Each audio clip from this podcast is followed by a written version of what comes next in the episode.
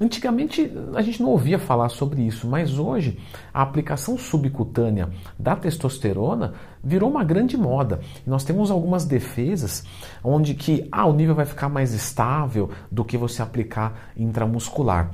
Então a gente precisa conversar muito seriamente sobre isso. Então já clica no gostei, se inscreva no canal, porque essa primeira afirmativa, ela não é verdade, tá? É muito mais fácil você manter níveis estáveis de testosterona intramuscular do que intraderme. E esse tipo de processo né, subcutâneo, ele seria muito, né, o, que, o que as pesquisas têm nos mostrado é que ele seria muito mais interessante pela questão de ter uma aplicação mais tranquila, menos dolorosa. Porém, quando observamos a subcutânea, os níveis de testosterona parecem ficar mais estáveis. Aí você vai dizer, Leandrão, você é maluco, porque você disse no começo que não.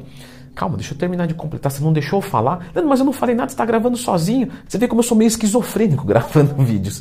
Não, é que eu imagino que eu estou conversando com vocês, com os meus alunos, respondendo direto. Então a gente, eu já espero esse tipo de interação.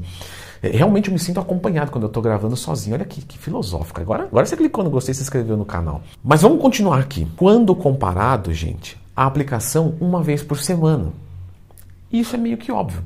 Porque se você aplicar a testosterona uma vez por semana e você dividir ela subcutânea em sete vezes por semana, é óbvio que vai ficar mais estável, não é? Porque uma está sendo aplicada uma vez, mesmo que seja intramuscular, tem um processo de absorção.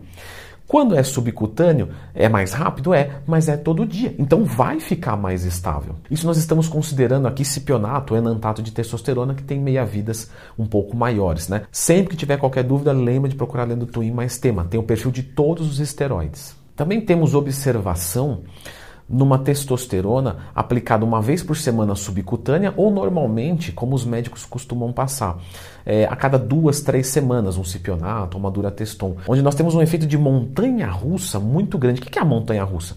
Você aplica uma quantidade alta e demora três semanas, como ela é de uma meia-vida que é muito menor do que três semanas, no primeiro, segundo, terceiro dia dá um picão lá em cima. Aí um picão lá em cima pode dar mais efeitos colaterais, mais aromatização e tal. E daqui a pouco, quando está chegando perto de aplicar novamente, você tem um vale. Aí você aplica, acontece de novo o picão. E esse picão lá em cima, o que, que vai acontecer? Se a testosterona bate muito alto, o estradiol tende a aromatizar mais. Se isso acontece, e isso vai acontecer, você tem variação de humor, você tem aromatização, você tem retenção de líquido, você tem acne. Quando você divide um pouco mais, ao invés de você. Vou, vou chutar uma besteira aqui, tá? Vou chutar um número qualquer. Ah, apliquei, fui para 1.500 de testosterona e quando está chegando perto da outra aplicação, eu caio para 500 de testosterona. Seria muito mais interessante que a gente fizesse uma média disso e ficasse, sei lá, 800 direto. Seria muito mais tranquilo, teria muito mais qualidade de vida, muito menos efeitos colaterais. E aí, nesse sentido, a aplicação subcutânea se mostrou melhor, mas não porque é subcutânea, e sim porque ela é mais frequente. É a mesma coisa, por exemplo, da alimentação. Se você comer seis vezes por dia ou comer três vezes por dia, no final do dia dá no mesmo. Porém, quem come três vezes por dia pode ficar um pouco letárgico. Ai, comi demais. Então eu vou dividir um pouco melhor. Porém, se isso não incomoda, tranquilo. Leandro, como é que você mais disso? Cursinho de dieta do Leandro, ah, que legal. E é importante você entender isso, por quê? Porque no caso da aplicação é mais ou menos a mesma coisa. Quando você faz uma aplicação, mesmo que ela tenha um espaçamento maior, como muitos médicos prescrevem dessa maneira, mas o indivíduo consegue sustentar boa qualidade de vida, libido estável, marcadores de saúde estável, tanto no pico quanto no vale, tranquilamente, poderia continuar. Agora, e se esse indivíduo nos dois, três primeiros dias ele aromatiza muito, e aí ele fica cheio de acne, retenção de líquidos, é, é, é pele oleosa, e no final ele nossa, se sente um, um, um deslibidinado, sem libido nenhum. No caso dele, compensa fracionar, mas não necessariamente subcutâneo. Tem um estudo de McFarland de 2017 que não é exatamente com o público marombeiro, eram com os transgêneros, né, quem estava fazendo a mudança de sexo. E os dados analisados ali mostram o quê? Que uma vez por semana aplicado subcutâneo e uma vez por semana aplicado intramuscular mostraram mais ou menos os mesmos níveis séricos de concentração de testosterona, de plasmática. Então, não foi observado que subcutâneo absorveu mais, ficou mais estável do que intramuscular, foi mais ou menos a mesma coisa. Mas, novamente, o que pode ser bem-vindo, já que a aplicação subcutânea é mais tranquila. Agora, quando se usa uma testosterona a cada duas, três semanas, comparado a uma vez por semana subcutânea ou intramuscular, tanto faz, com certeza esse nível de montanha-russa vai acontecer muito mais. Isso quer dizer o quê? Ah, na subcutânea eu vou aplicar três vezes por semana, vou aplicar dia sim, dia não. Se você fizer isso intramuscular, vai dar no mesmo. Só que aí você vai dizer, pô, Leandrão, tomar três injeções intramuscular por semana ou três subcutânea? Provavelmente o pessoal vai preferir subcutânea. Só que aí a gente entra no seguinte: legal, Leandrão. Só que eu não tomo uma dura por semana, eu tomo três. Ah, você é um meninão de alta virilidade.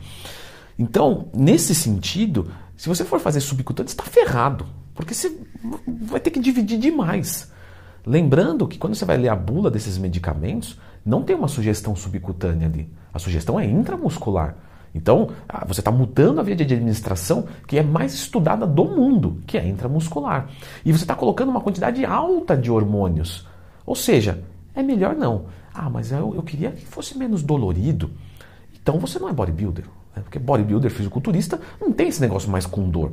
O cara virou uma peneira faz tempo e não está nem aí mais. Se tiver, não vai ser atleta nenhum. Então, quando um aluno meu me pergunta sobre subcutâneo intramuscular, a diferença é, em termos de resposta do físico, de efeitos colaterais, nenhuma. Se, como no caso do McFarland de 2017, que estava estudando os transgêneros, reposição, algo do tipo, no sentido de reposição que a quantidade é baixa, tomar subcutâneo parece ser uma opção para ser menos dolorosa, não mais efetiva. No caso de um fisiculturista, isso já não importa mais, porque a quantidade é tão alta que fica inviável ele tomar subcutâneo. E não vai ter diferença nenhuma. Certo? A maioria que pergunta de subcutânea, pessoal, eu percebo que está muito mais preocupado é, em reposição hormonal. Né? Porque, de novo, o fisiculturista ele já passou dessa etapa de ah, deixa eu ver o que eu posso fazer para diminuir a aplicação. Se ele quiser diminuir a aplicação, ele para de competir, simplesmente isso. Então eu vou deixar um vídeo aqui é, sobre terapia de reposição hormonal, TRT, tudo sobre, porque melhora a performance sem efeitos colaterais. Então acho que é bem o, o, o gênero aqui da, do vídeo, certo? Dá uma conferidinha.